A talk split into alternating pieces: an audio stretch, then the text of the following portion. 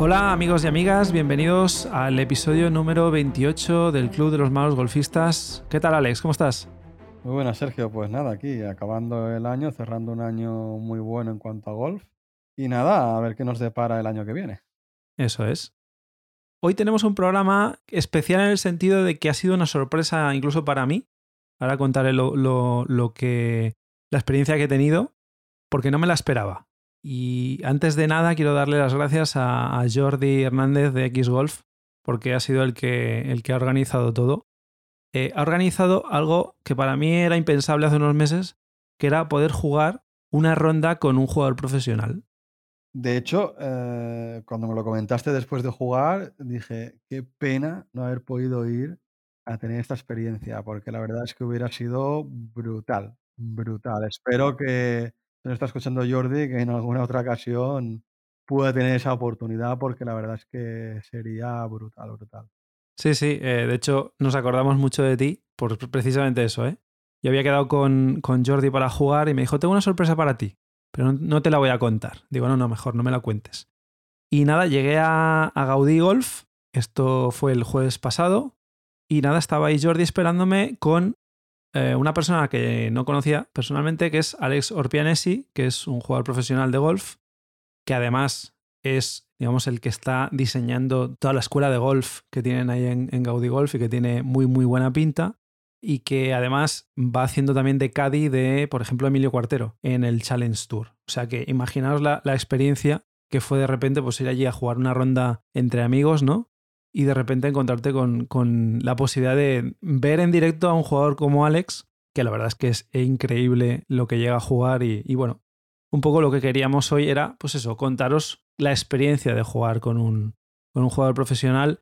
Si algún día tenéis la posibilidad de jugar un Pro-Am, que al final no deja de ser, pues eso, una sesión o un torneo en el que se mezclan en un mismo partido jugadores profesionales con amateurs, pues eh, no lo dudéis ni un instante porque, porque la verdad es que se disfruta muchísimo, se aprende muchísimo y, bueno, es una experiencia inolvidable. De hecho, yo, vamos, me hubiera encontrado en tu situación que me presentan a un jugador profesional y me dice, en este caso Jordi, oye, vamos a jugar con esta persona. Yo ya ni caliento, es que me ya me da igual mis, mis golpes y mi golf. No, no, te lo digo en serio. Me da igual, yo estaría únicamente pendiente de qué hace ese jugador profesional. En cuanto a todo, ¿eh? Calentamiento, rutina pregolpe, rutina postgolpe, intentar ver velocidades de swing, velocidad de palo, cómo se ponen en la bola, eh, la cara del palo, si hace draw, si hace fade, cómo analiza cada tiro. No sé, todo. Y ya, es que yo, yo ya no jugaría, o sea, levantaría bola. ¿Sabes lo que te digo? Estaría haciendo de Cadidel. Sí, sí. Lo que pasa es que, bueno, claro, tú vas a jugar ahí Claro. De hecho, Alex nos contó durante la ronda de que este año ha tenido oportunidad de hacer muy pocas rondas de juego, o sea que para él, entre comillas, también era una oportunidad para salir al campo y disfrutar un rato, porque claro, con sus compromisos profesionales y con todo el tema de la escuela y tal, pues está jugando muy poco golf. Si encima está de viaje haciendo de Caddy de, de Emilio Cuartero, pues aún tiene menos tiempo. Con lo cual, pues bueno, para él también fue un ratillo de, pues eso, de, de pasarlo bien, ¿no? Yo lo primero que le dije cuando me lo presentaron es que tuviera paciencia conmigo, obviamente, porque lo que él hace en un golpe yo lo hago en tres o cuatro, con lo cual la situación estaba bien clara.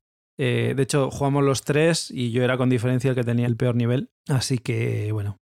No quiero avanzarme a todo lo que vamos a hablar, ¿no? De contar la experiencia, ¿no? Pero imagino que una vez acabasteis de jugar los tres, lo que más te impacta es la gran diferencia que hay entre un jugador profesional como puede ser él y un jugador handicap alto como puede ser tú, entiendo, ¿no? Que debe ser brutal. Totalmente. O sea, yo soy consciente de que no voy a llegar nunca ni a un 50% del nivel que tiene Alex. O sea, es imposible. Eh, de hecho, yo no, no, tengo miedo de equivocarme al decir que seguramente el golf sea uno de los deportes en los que hay más diferencia entre un jugador profesional y un amateur. Básicamente porque es un juego, un deporte súper técnico y que, bueno, hay una diferencia brutal eh, en todos los aspectos, ¿no? Y te vas comparando y vas viendo lo chiquitito que eres comparado con él en, en todo, en todo, en todo. Claro. Y de hecho, es lo que hemos hablado alguna vez, ¿no? Que hay pocos deportes, creo yo, ¿eh? Y uno de ellos es el golf, en los que para poder disfrutar y para poder hacerlo mínimamente, decentemente, eh, necesitas hacer clases Sí, sí. para poder jugar mínimamente bien, entre comillas. Al final es lo que hablamos, ¿no? Creo que en uno de los últimos capítulos que jugar a básquet, bueno, al final es encestar una pelota en una cesta, fútbol, meter una pelota en una portería, balonmano, lo mismo. Pero bueno, hay ciertos deportes que para poder empezar a disfrutarlos necesitas adquirir una cierta técnica previamente, ¿no? Y uno de ellos es el gol, ¿no? Pero bueno, me gustaría entrar un poco en materia de, de- de cómo fue la experiencia y vamos a ir, me gustaría hacerlo de manera cronológica, ¿no? Es decir, tú llegas allí, eh, te presenta a Alex Orpianesi, este jugador profesional de golf, y entiendo que lo primero que hacéis es calentar, ¿no? Sí, eh, bueno, calenté yo. Alex dijo que, no calentaba mucho porque, se cansaba. Obviamente era una broma. Pero sí, es lo que dices tú. ¿eh? Ahí ya empiezas a ver la diferencia. Antes de, salir en el T del 1, ¿qué hace un jugador amateur cuando llega a un campo de prácticas a hacer un calentamiento? Pues coge, generalmente empiezas por los palos cortos, pero eh, enseguida empiezas a hacer ya un swing más o menos completo, ¿no?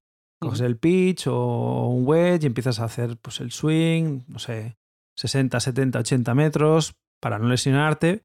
Pues Alex no. Alex lo que cogió fue, no sé qué palo cogió, y había una cesta a 30 metros de distancia y lo que se dedicaba era a intentar meterla. Y os puedo decir que no sé si tiró 4 o 5 bolas, las metió las 4 o las 5. Bo, de locos. O sea que, claro, ahí ya ves el nivel. Ves la precisión con la que mueve el palo, con la que se coloca y, con la que ejecuta un golpe sin, sin haber calentado previamente. O sea, en los primeros 3, 4, 5 golpes te está metiendo la bola justo en la cesta, ¿no? Pero imagino que tampoco o él calentaría de esta manera. Diría, pues mira, hoy voy a calentar eh, el tema de un swing de a 30 metros. Si él está en torneo, seguro que patea y seguro que calienta con palos más largos. entiendo. Claro, no, no, no. Y luego, y luego él cogió, creo recordar que llegó a coger hasta el driver, ¿eh? hizo algún driver de calentamiento, pero obviamente era una ronda de entre amigos y, y no tenía la tensión competitiva que puede tener un torneo, ¿no? Pero bueno, ahí ya vas viendo un poco, pues, a qué dedica el tiempo un, un jugador profesional. ¿no? no dedica el tiempo a volver a coger sensaciones, que- porque al final nuestro calentamiento, aparte de, de para que los músculos se calienten, es volver a coger sensaciones después de haber estado X días eh, sin haber tocado un palo, ¿no? Pues mm, pensar en la rotación, en cómo colocarte, en, en cómo mover el tronco superior, en cómo mover los brazos. Los profesionales lo tienen ya tan interiorizado que, que les sale solo. Esa es la gran Buscan más diferencia. ¿no? sensaciones, ¿no? pero, pero las tienen enseguida. O sea, quiero decir, eh, yo no, no me veo capacitado a meter cuatro o cinco bolas seguidas, nada más empezar en una cesta que puede tener un diámetro eh, súper reducido y, y- y clavar las cuatro o cinco bolas. O sea, es que ahí ya, ya ves la diferencia de nivel. No, es que no me veo capaz ni intentando hacerlo eso dos horas seguidas. Claro, sí, sí. ¿Cuántas veces hemos jugado a ver quién la mete? Pero, pero tiras igual un cesto y metes una o dos, ¿sabes? Ahí es cuando ves eh, la gran diferencia, ¿no? Y bueno, estuvimos calentando un rato. Jordi también se incorporó un poquito después y calentó también un poco. Jordi os recuerdo que también es handicap 14 o 12 y ahora lo ha subido, o sea, ha llegado a ser handicap de un dígito, o sea que también juega muy bien, ¿no? Y nada, y luego nos fuimos a, al T del 1, Claro, pide el uno. T del 1. O sea, ¿quién sale? Eh, ellos jugaron de blancas y yo jugué de amarillas, con lo cual ellos salían de más atrás, con lo cual Salieron antes. salieron antes. Claro. ¿Cogisteis driver? O sea, ¿Alex cogió driver en, en el primer hoyo? Eh, sí, creo recordar que sí. Vale. Pega el driver. ¿Qué es lo primero que se te pasa por la cabeza?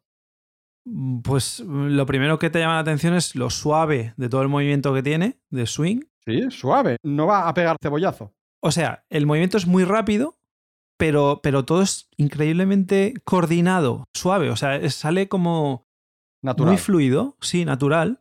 Sí, no ves que va agarrotado, no ves que va tenso. No, no, no, no, no, no, no. ¿Sabes esa sensación de que incluso podría apretar más si, si quisiera, ¿no?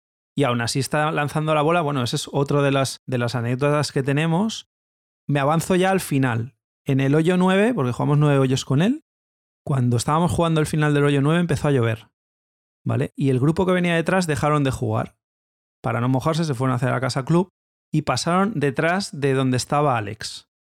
Pues le dijeron que, no recuerdo la palabra, pero, pero le dijeron que, bueno, que por qué no les dejábamos pasar. Porque habían tenido que esperar mucho a que nosotros tiráramos. Claro, esto dices, pero ¿cómo puede ser que un jugador profesional tenga que dejar pasar a cuatro personas que además eran gente mayor. No, no, es que el, el problema que tiene Alex es que llega tan lejos que teníamos que esperar al grupo de adelante porque en un par 4 te llega de 1 a green. Madre de la madre. Claro. ¿Tú Entonces, eso lo, lo- lo llegaste a ver? eh, pues mira, el, el hoyo 9, por ejemplo, que es un par 4, ahora no recuerdo cuántos metros tiene, Serán 300... 300 y pico, pero bueno, Sí. no llegó a green, pero se quedó muy cerca. Lo que pasa es que sí que nos dijo que, porque como las condiciones eran de bastante frío, había mucha humedad y de hecho ya empezó a llover, obviamente la, bola corre menos. Pero él, él nos dijo que, que en verano ese hoyo se pasa de green, se va al bunker que hay detrás. Sí, sí. Madre mía. Claro, eh, los que vienen detrás, lo único que ven es que nos tienen que esperar, porque nosotros estamos esperando, pero no entienden el por qué. Evidentemente no estamos ahí plantados en medio de la calle porque nos gusta estar allí, no, no. Eh, Tenemos que esperar porque Alex llegaba. o sea, eh, llega a, tener esa potencia de swing y, es que es increíble. Incluso en golpes que, que él decía, no, es que no, no he empalado bien. Mm, Bueno, no he empalado bien para él. El sonido del impacto de la bola era exquisito, ya me gustaría a mí, y luego a- muchas veces yo perdía la bola de vista. O sea, no, no la Eso te veía iba salir. a preguntar. Claro, porque tú lo ves por la tele, por ejemplo, ves a los pros por la tele, a las grandes figuras, ¿eh? Rory McIlroy, John Ram, etcétera, o sea, pe- grandes pegadores, como pueden ser ellos dos, ¿no? Sí, Y claro, te lo enfocan por detrás y sí, tú tienes una cámara a lo mejor que ves la bola, ¿no? Pero claro, me imagino que verlo en directo, ya no hablo de ellos, ¿eh? sino de, de Alex, debe costar más que verlo por la tele. Quiero decir, sí, sí. Tiene que ser la bola súper comprimida, debe pillar una altura brutal y una velocidad alucinante. Totalmente. Y claro, había algún golpe que yo lo veía desde detrás, pero ha habido algún golpe que yo estaba, por ejemplo, pues digamos que fuera del tee de salida, con lo cual lo veía, digamos, de lado, ¿no? Para ver también, pues aprovecharía si veía yo también su swing desde otro punto de vista. Claro, eh, al momento de girar la cabeza hacia, hacia el hoyo, ya no pierdes la bola de vista, no, no, no la ves salir. Buah, madre mía. Sí, sí. Ya. Y luego, más preguntas que se me ocurren, ¿no? Así, para que cuentes sobre todo la experiencia, ¿no? De qué es jugar con un jugador profesional. Por ejemplo, él se pone en un tiro, Sí. te contaba, por ejemplo, pues, cojo el driver, quiero dejarla en calle. O llegaba más allá y te decía, no, mira, quiero pasar entre esos dos árboles porque así me queda un tiro de X metros y así libro un obstáculo o un bunker o lo que sea. ¿Hasta qué detalle llega a analizar los golpes? Pues mira, para que te hagas una idea, y el que haya jugado en Gaudí recientemente, porque han cambiado la numeración de hoyos, pero el hoyo 7, que es un dogleg prácticamente de 90 grados a la izquierda, tienes unos árboles, o evidentemente tienes unos árboles bastante altos a la izquierda para que no acortes. Un jugador amateur no puede acortar, porque no tiene potencia suficiente, pero él, él sí. Entonces, ¿qué hizo? Pues colocó el tee lo más pegado posible a la barra de la derecha del tee, o sea, para abrirse lo máximo posible. Y, y lo que nos dijo, sí, eh, esto luego nos lo dijo después de ejecutar el golpe, ¿eh? puso el tee muy alto, muy, muy alto, para eh, poder cerrar la bola. Porque cuando esto es, es un tema técnico que yo no lo sabía y nos lo explicó, pero para poder cerrar la bola, hacer, digamos, un draw, es más fácil si pones la bola mucho más alta en el tee. ¿no? Es más complicado si tienes el, la bola baja, ¿no? Y claro, él no contaba solo con el primer árbol, contaba con el árbol que había detrás también, porque pasó eh, la bola por el lado derecho de la copa del primer árbol, pero por encima del segundo, haciendo draw, con un efecto, y obviamente acortó, se quedó en medio de la calle, pero, pero había saltado todo el dogleg de los 90 grados, ya estaba, digamos, enfocado a... Es que si salvas eso, te quedas a 70 metros de green, me parece, más o menos, 70-80 metros, no más. porque además luego es bajada, con lo cual, sí, sí. O sea, y claro, llegan a ese nivel de detalle de ir a un objetivo, claro, un jugador amateur, yo por ejemplo, ¿no? Pues eh, intentas darle y dices, pues bueno, más o menos entre esos dos árboles mi dirección es esa. No, no, ellos van a un objetivo súper concreto, ¿no? Y tienen todos los detalles pensados. Incluso te decía, no, es que había ligera brisa. Podéis creer que yo no me he dado ni cuenta de que estaba soplando una ligera brisa a favor o en contra. Yo son cosas que, que no, todavía no tengo esa sensibilidad y tengo que pensar en demasiadas otras cosas de mi swing como para pensar en esos detalles, ¿sabes? Sí, que estamos a otro nivel completamente, evidentemente, porque eso es profesional y nosotros no. Claro. Pero claro, tú piensas más en el swing, cómo vas a subir, cómo vas a bajar, etcétera, etcétera, o cómo te vas a colocar. Y él eso como que le da igual porque ya lo tiene súper interiorizado, lo que comentabas al, al inicio del, del programa, y él piensa más en otras cosas del juego, por decirlo así.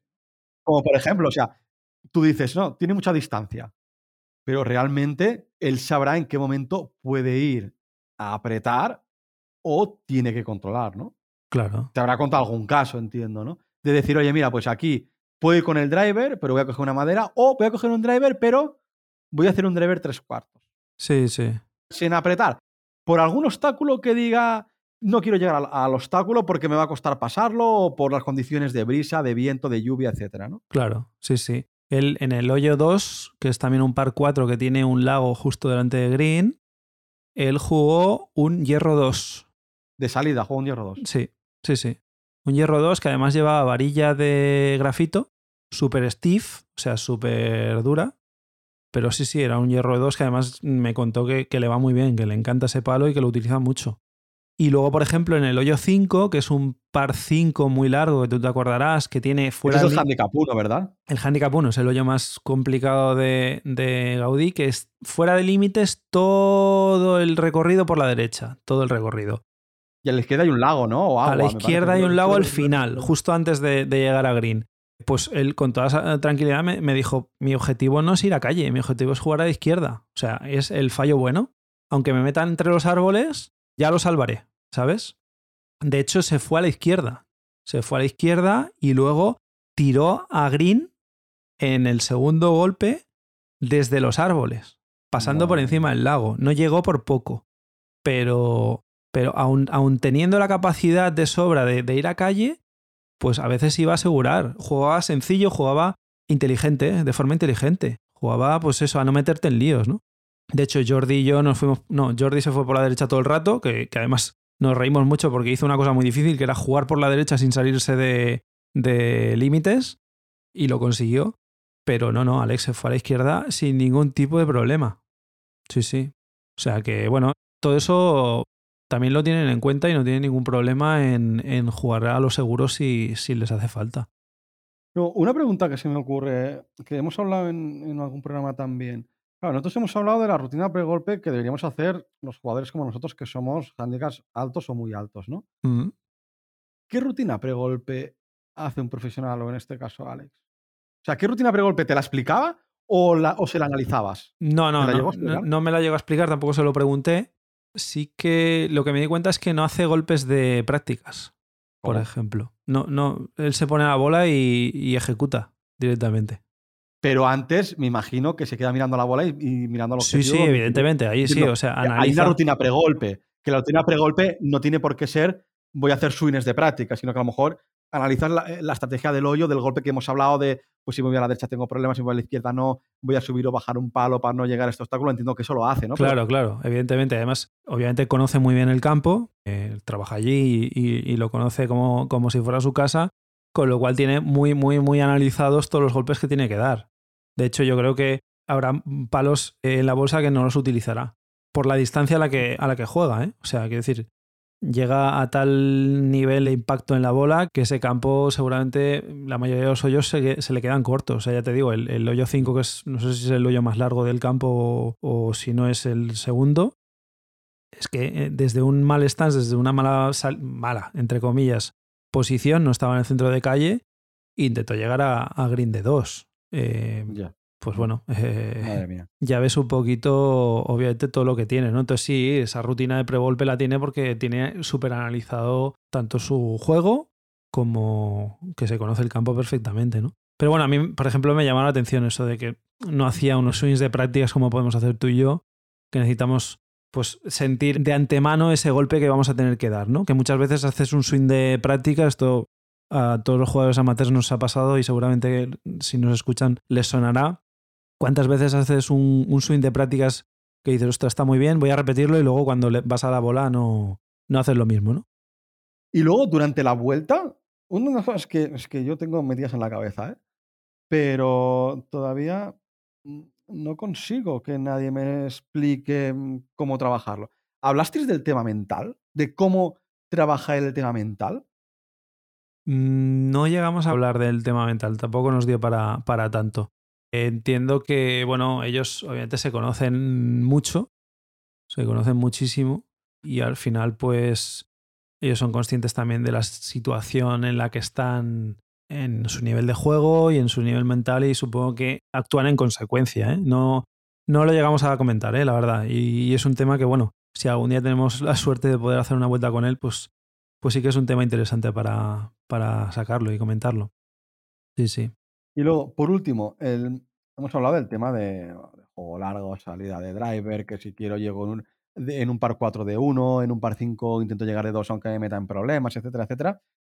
El juego corto o el pad. ¿Qué tal? ¿La diferencia en el pad es también tan alta? O sea, ¿la, percibiste tan alta? Sí, sí, porque básicamente eh, yo te diría que en todos los pads tuvo la oportunidad de que, de que entrara la bola, independientemente de la distancia en la que estaba. ¿eh? Lo que siempre hablamos de, ir a asegurar los dos pads, sobre todo si estás lejos, él a su nivel también supongo que lo haría, pero siempre con posibilidades de que entrara. O sea, la bola siempre iba perfectamente de fuerza, no le faltaba rodada, eh, se quedaba a un palmo del hoyo, podía irse por la izquierda, por la derecha, que cayera un poquito menos de lo que pensaba. Estaban los greens bastante lentos, pero bueno, él jugaba con eso. Creo recordar que solo en uno de los pads se quedó corto. Se quedó corto de, ver que se quedaba corto en cuanto salió la bola. Pero bueno, estoy hablando de corto, que igual se quedó a 30 centímetros del hoyo. Pero el resto se quedaron a altura de hoyo y se podían quedar un poquito por la derecha, un poquito por la izquierda. O justo les faltaba una o dos vueltas para, para acabar entrando. Si no entraban, ¿eh? que metió pads también de, de, bastante distancia. Así que sí, sí, o sea, el nivel que hay de, de allí es increíble. Las horas que habrá invertido, me imagino yo, trabajando el pad, ¡pua! pues eh, tiene que ser muchísimas, muchísimas. Como curiosidad, por ejemplo, que yo no lo había visto en directo, era cómo cogía el pater. Él, cogía con el grip este de pinza, de, colocar los dedos, el dedo anular y el dedo pulgar por encima. Y, ostras, pues da la sensación de que tenía mucho control sobre el pad. Supongo que es cuestión de práctica, como todo, ¿no? Y de, y de entrenamiento. Pero sí, sí, vamos, enseguida. Y además, Luego la sensibilidad que tiene, yo solo, te digo, en el hoyo 1 hizo Verdi nada más empezar sin haber hecho ningún tipo de pad en el green de prácticas. ¿Sin calentar? Sin calentar, o sea, ya el, primer pad que, que, tuvo lo metió. Claro, ahí ves el nivel, ahí ves el nivel, ¿no? No sé, fue inolvidable y ya te digo, fue una gran experiencia, se me pasó súper rápido, esos nueve hoyos fueron volados. Tengo que reconocer que estaba un poco nervioso al principio, porque al final pues te impresiona, ¿no? Jugar con una persona que, ostras, que está compartiendo parte de su tiempo libre contigo, teniendo un nivel que, bueno, que es que es como si yo empezara a, caminar, ¿no? Como si me estuviera enseñando a caminar. ¿Y tu percepción con él es que él se sentía incómodo porque tú ralentizabas tu juego o todo lo contrario, sino que él te animaba, te comprendía, te decía que tranquilo? Sí, sí, de hecho cuando de vez en cuando algún golpe hacía bueno, que también lo di. Eh, no, no, enseguida felicitaciones y... No, no, es un tío muy majo, muy, muy, muy campechano y, y la verdad es que en ese sentido me sentí muy, muy bien acogido, ¿eh? tanto por, por Jordi, que es, que es encantador, como por Alex, que no lo conocía de nada y enseguida pues hicimos piña. O sea que muy bien, muy bien. La verdad es que lo pasé genial. Es que al final tanto Alex eh, como Jordi, en este caso Alex, que es el pro, eh, han pasado por donde hemos pasado todos, o estamos pasando, ¿no? Sí, hace mucho. Yo creo que ya ni se acuerdan ya. Pero él comprende nuestra situación y comprende que vamos a fallar golpes y, él entiende que lo que necesitamos es que nos animen. Sí, sí. No que haya malas caras o que haya mal ambiente, ¿no? Entonces, bueno, entiendo que es de agradecer, ¿no? No, no, incluso mm, alguna pequeña corrección, el tema de, por ejemplo, los dos primeros drivers que, que hice no, no me salió bien, pues ella me dijo, pues es que te estás levantando, estás intentando, que es algo muy natural, que, es lógico que te pase. Y bueno, el tercer driver ya lo metí en el medio de calle, o sea que... Sí, sí, incluso eso, pequeñas correcciones que, que bueno, que se agradecen un montón, ¿no? Pues muy interesante, muy interesante.